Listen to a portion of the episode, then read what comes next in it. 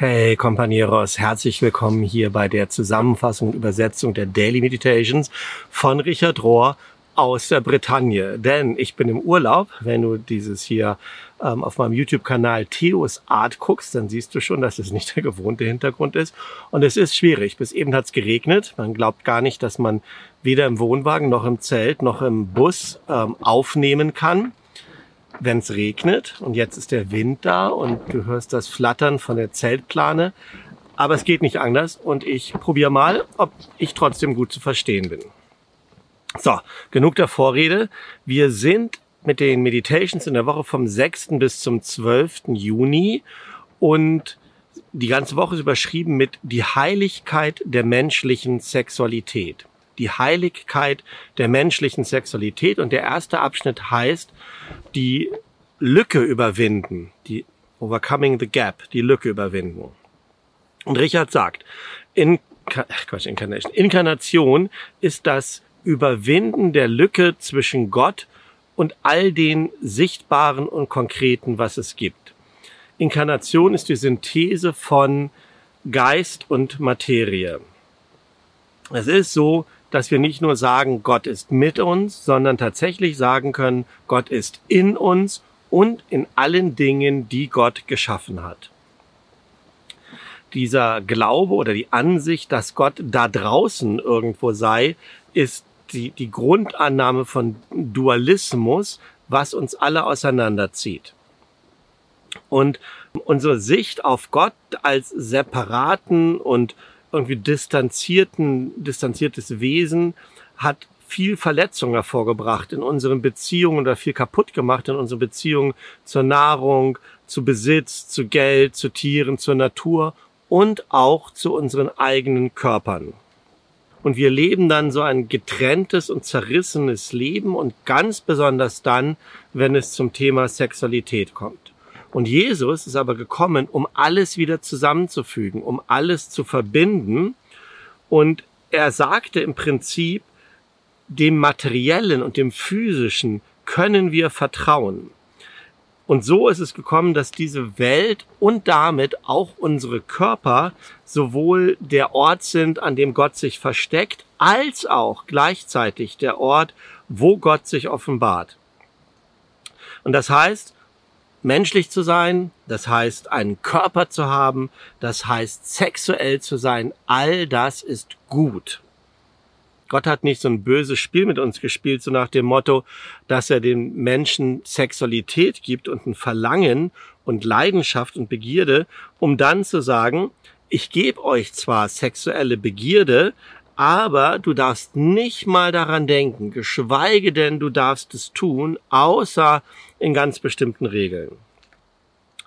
Aber so wie die Schriftstellerin und lutherische Pastorin Nadja Bolz-Weber es zusammenfasst, sie sagt, wenn zwei sich liebende Individuen, zwei von denen, die Gottes Bild in sich tragen, sich vereinigen in einer erotischen Umarmung, dann ist da darin Platz für etwas Heiliges. Wenn zwei sich vereinigen in einer erotischen Umarmung, dann ist da Platz für etwas Heiliges. Was getrennt war, ist dann zusammengekommen. Two Spirits, ich übersetze das mal mit zwei Seelen, zwei Körper, zwei Geschichten werden so eng aneinander gezogen, dass sie etwas Neues, eine Einheit sind, die nicht für sich alleine stehen kann. Dort ist Einheit.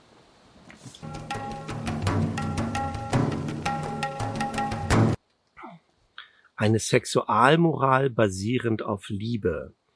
Und dieser erste Satz, der ist ziemlich kompliziert zu übersetzen. Ich versuche das mal.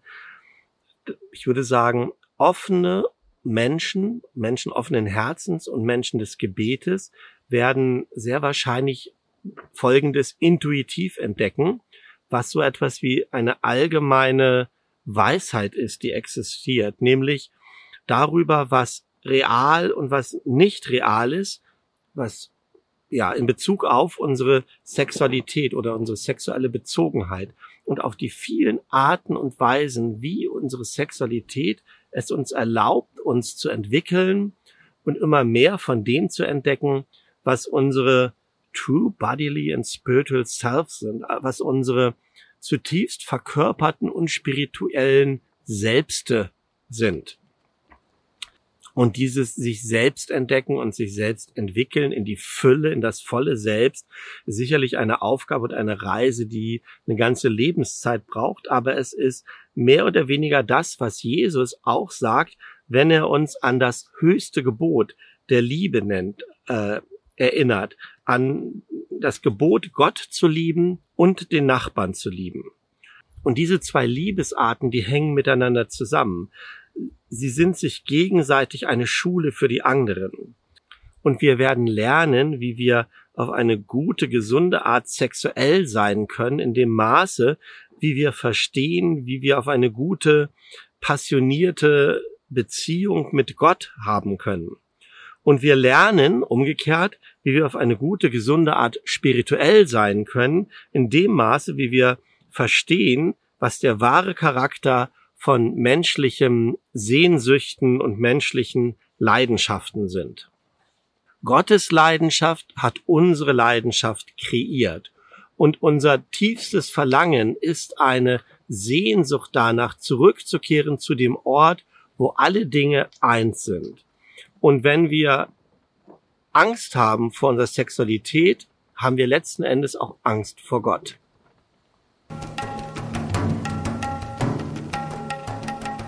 Biblische erotische Poesie. Es geht jetzt um das hohe Lied der Liebe.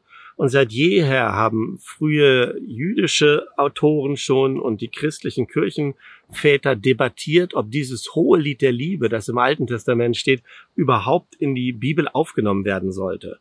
Und wir verstehen auch, warum die so heftig darüber diskutiert haben, weil egal wie du das nachher auslegst und definierst, ist es ein erotisches Gedicht vom Anfang bis zum Ende. Es ist dann sicherlich auch eine Metapher für Gottes Leidenschaft für uns und ähm, füreinander, aber es ist auch und zuallererst ein erotisches Gedicht. Und die Schülerin und Autorin Stephanie Pausel sagt dazu Folgendes. Lass ihn mich küssen mit den Küssen seines Mundes.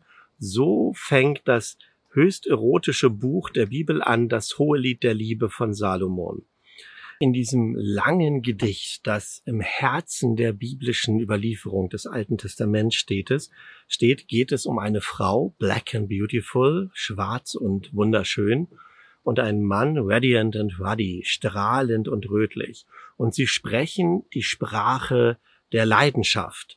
Und sie listen jeden einzelnen Zentimeter vom Körper des Geliebten, der Geliebten auf, wie er schmeckt und wie er, äh, wie er sich anfühlt und wie er riecht. Und allein aus diesen Textstellen vom Hohen Lied der Liebe, die heilig sind für Juden und Christen gleichermaßen, geht ein Zeugnis aus über die Gegenseitigkeit von Liebe, über die Schönheit des menschlichen Körpers, über das Gutsein von sexuellem Verlangen, dass es gut ist, und über die Kraft der Liebe, the power of love. Liebe ist stark wie der Tod. So ist eine der Zeile aus dem Hohenlied. Und im ganzen Hohenlied finden wir gar keine Ängstlichkeit und gar keinen Zweifel über diese Kraft, die, diese Urkraft, die in der Leidenschaft steckt. Da gibt es keine Ängstlichkeit, keine Warnung, sondern alles ist Genuss und alles ist aufeinander hingezogen. Und die Beziehung, die dort beschrieben wird, ist eine von Gegenseitigkeit. Die Liebenden, Geliebte und Geliebter sind ebenbürtig in dieser Kraft, in dieser Leidenschaft. Sie, sie matchen, sie passen da zusammen. Und sie sind gleichermaßen verletzlich in ihrer Leidenschaft, wie sie sich leidenschaftlich machen für den anderen. Und sie sind gleichermaßen bestimmt dazu, zu geben und zu empfangen. Pleasure, also auch Lust zu geben und zu empfangen. Also Mann und Frau beschrieben in einer Beziehung, die vollkommen auf Augenhöhe ist. Und so heißt es hier am Schluss des Kapitels, durch Leidenschaft are implicated in another being. Nehmen wir teil, sind wir impliziert in ein anderes menschliches Wesen verwoben, würde ich das vielleicht sagen. Und das ist auch immer der Anfang von Weisheit, oder nicht?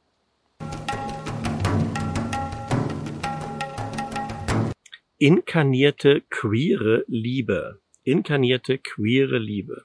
Die presbyterianische Pastorin Mihi Kim Kort hat sich selbst als queer geoutet oder identifiziert, ich glaube, das heißt geoutet, nachdem sie ordiniert war, nachdem sie verheiratet war, nachdem sie Mutter war. Sie kommt zu dem Schluss, dass dieses Adjektiv queer, das von der LGBTQ Leuten gebraucht wird, um sich selbst zu beschreiben, in vielerlei Hinsicht Attribute beschreibt, die eine christliche inkarnierte Weltsicht auch beschreiben würde. Und das ist ja ganz spannend, dass also queer etwas zu tun hat mit den LGBTQ-Menschen als auch mit einer inkarnierten christlichen Weltsicht. Das wird spannend.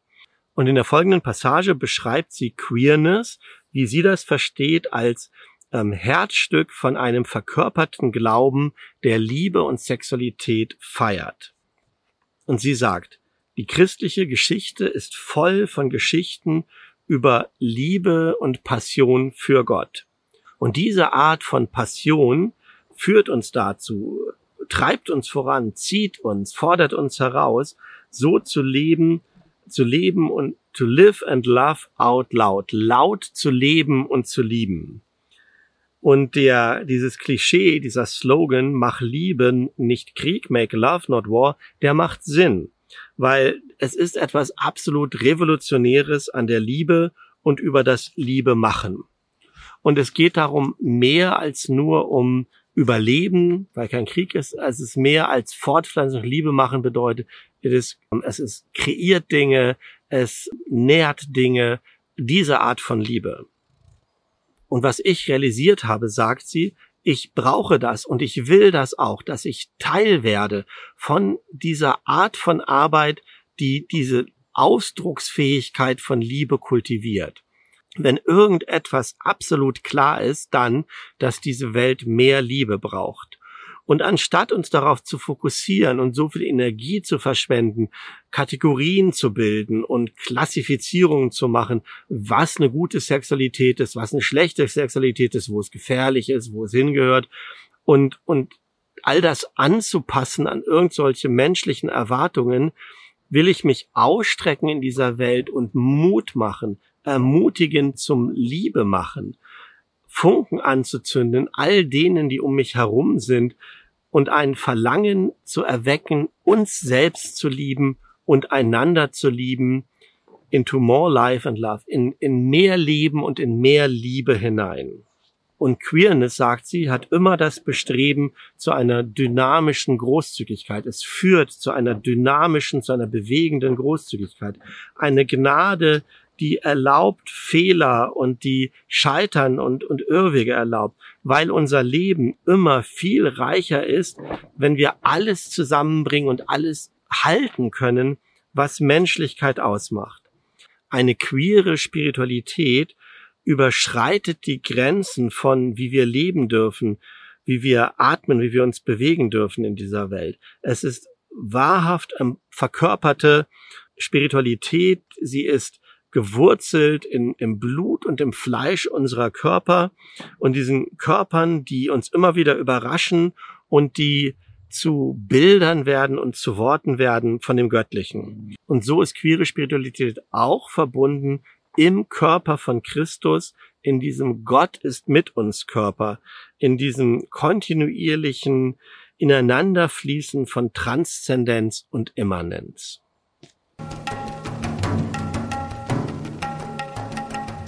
Jenseits des Binären fängt an mit einem Zitat oder einem Bibelvers aus Galater 3, Vers 26. Ich übersetze das aus dem Englischen, deshalb klingt es vielleicht ein bisschen ungewöhnlich. In Christus Jesus seid ihr alle Kinder Gottes durch den Glauben. Und alle diejenigen von euch, die getauft sind in Christus, haben Christus angezogen mit Christus. Da ist weder Jude noch Heide, weder Sklave noch Freier, da ist nicht Mann oder Frau, denn ihr seid alle eins in Christus Jesus. Die folgende Passage ist von dem Transgender Mensch und christlichen Autor Austin Hartke und ich kann aufgrund der mangelnden Artikel hier nicht sehen, ob es jetzt ein Mann oder eine Frau ist. Aber anyway, es heißt dann folgendermaßen. Eine der vielen Arten, wie ich versucht habe, meine äh, Gender Journey, meine, die Reise meiner Geschlechtlichkeit zu Leuten zu erklären, die das nicht richtig verstehen, ist, dass ich das so erkläre, dass ich mich da wirklich eingegraben habe und dass ich bedeutungsvolle Punkte für mich gefunden habe auf diesem Weg. Und es fühlte sich so an, als ob mir jemand eine Zahnbürste gegeben hätte, um einen dreckigen Fußboden sauber zu machen. Und ich fing dann an, diesen dreckigen Boden zu, zu schrubben und als ich so anfing, habe ich angefangen, Dinge zu sehen, die da drunter lagen, Dinge, die für mich offenbart worden sind. Und es hat sich herausgestellt, dass dieser Boden, der so verschmutzt war, ein unglaubliches, wundervolles Mosaik war. Und auch wenn jedes einzelne Teilchen, das ich da mit meiner Zahnbürste freigelegt hat, selber nichts Besonderes war, hat es doch in diesem großen Mosaik eine Bedeutung gehabt. Keins von diesen kleinen Stückchen ist unwichtig, weil alle zusammen das ganze Bild ergeben. Und so bin ich angekommen an diesem Platz der Erkenntnis, an diesem Ort der Erkenntnis, mich selbst zu sehen als einen, als eine Person mit two spirits, mit zwei Seelen übersetze ich Spirit jetzt mal, mit zwei Seelen. Und dass diese zwei Seelen meine Gender sind, meine Geschlechtlichkeit ausmachen. Es gibt einen femininen Part in mir und es gibt einen maskulinen Part in mir. Und es gibt da in, ähm, in mir Part, als, also ein Teil. Und es gibt in mir auch einen Teil, die sind so verwoben miteinander, dass sie beides sind, maskulin und fe feminin. Und dann gibt es welche, für die ich noch nicht mal Namen habe, die in irgendwelche europäischen Gender-Konstruktionen passen. Ja, und so bin auch ich wie dieses Mosaik geworden und bestehe aus vielen einzelnen Teilchen. Und wir alle haben verschiedene Teilchen von Identität in uns. Ob das nun um unsere Sexualität geht, unsere Geschlechtlichkeit, unseren Glauben, unser Alter, unsere kulturelle Identität, unsere persönliche traumatische Geschichte, die wir haben. All diese Dinge sind Teil von etwas, was insgesamt zusammen unsere ganze Identität ausmacht. Ich bin nicht nur ein Stück. Ich bin nicht nur ein Christ. Ich bin nicht nur eine Native Person. Ich, oder ich bin auch nicht nur zwei Seelen oder jemand, der nur überlebt hat oder ich bin nicht nur Großmutter. All das, all diese kleinen Teilchen, die einzelnen Teilchen sind nicht ich. Nur das Ganze reflektiert und zeigt, wer ich bin. Ich bin all das zusammen. Was hat all das jetzt mit Galater 3, Vers 28 zu tun, das wir anfangs zitiert hatten, sagt Paulus hier tatsächlich, dass es Geschlecht gar nicht mehr gibt, dass es unwichtig ist und dass wir durch unsere Taufe in Christus unsere geschlechtlichen Identitäten irrelevant geworden sind. Ich glaube nicht, dass es so ist. Was Paulus hier sagt über Gender, über Geschlechtlichkeit in diesen Versen war revolutionär, vor allen Dingen auch in Bezug auf das Verhältnis von Mann und Frau was Paulus nämlich sagt und was revolutionär ist in diesen Versen, dass ähm, es kein Patriarchat gibt und auch keinen Frauenhass in Gottes neuem Königreich. Diese Sätze von Paulus haben die Grenzen eingerissen zwischen den Geschlechtern und zwischen den Menschen, die verschiedene Geschlechter haben und zwischen Gott. Es geht hier mehr um das Aufheben der Grenzen als um ein einheitlich machen.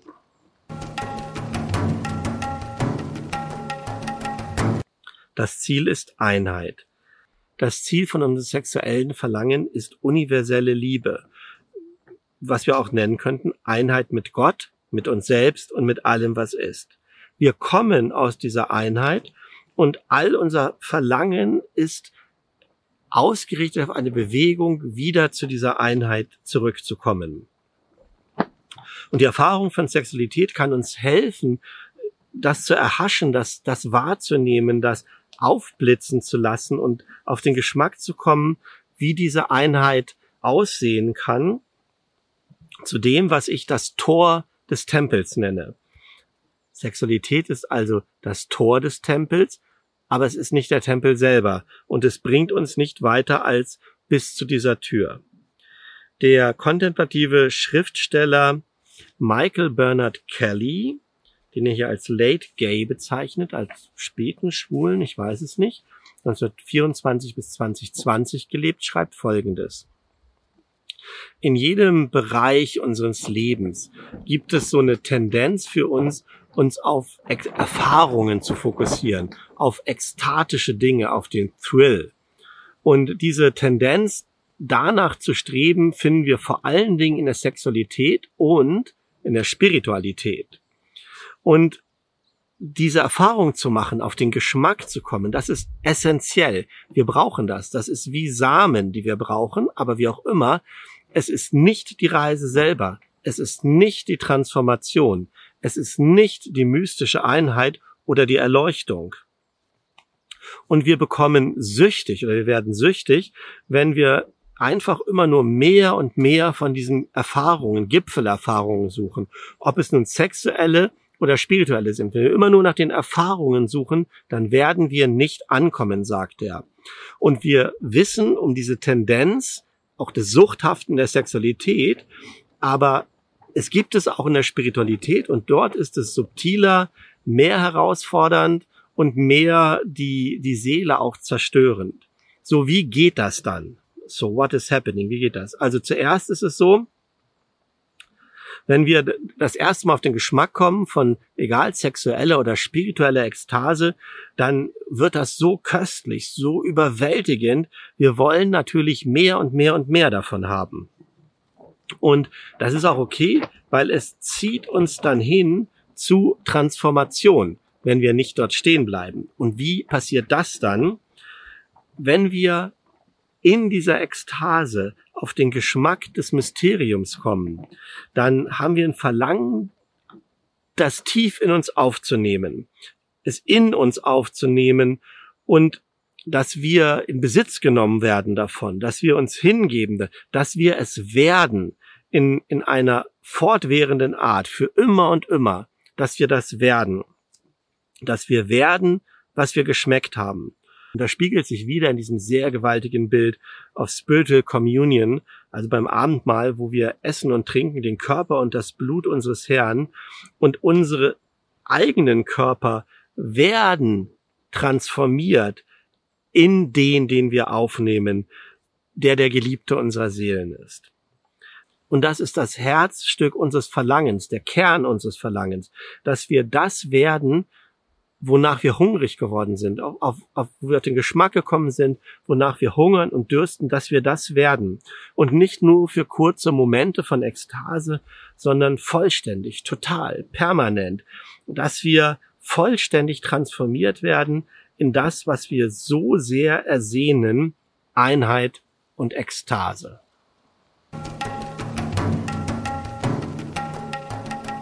So, ihr Lieben, das waren die Meditations von dieser Woche. Genau, vielleicht kriegt das mit dem Ton nachher in einer, im Videoschnitt noch rausgebügelt, dass das nicht so laut ist. Ich finde es spannend, ähm, Sexualität und Spiritualität zusammen zu sehen, diese beiden Urkräfte, auch in meinem Leben, in deinem ja wahrscheinlich auch. Ich finde es immer schwierig, wenn das ein zölibatär lebender Mönch macht, wobei der natürlich auch seine sexuellen Erfahrungen hat. Was im Grunde genommen hier gesagt wird, ist, dass Sexualität gut ist wie wir das machen, ähm, wie wir das leben. Das ist die Erkundungsreise, die jedem von uns ähm, hoffentlich Spaß macht, hoffentlich gelingt und ähm, zu der wir aufgefordert sind, Sexualität als spirituelle Kraft in unserem Leben zu entdecken, es zu tun. Um hier nochmal aus der Wildnispädagogik zu zitieren, the knowing is in the doing. Und in dem Sinne wünsche ich euch eine schöne Woche. Ich werde das hier im Urlaub mich auch bemühen, da weiter zu lernen auf diesem Weg und freue mich, euch das nächste Mal wiederzusehen, wieder zu hören. Mal sehen, wie das dann hier weitergeht. Bis dann, segne dich Gott, Göttin, wie auch immer. Tschüss.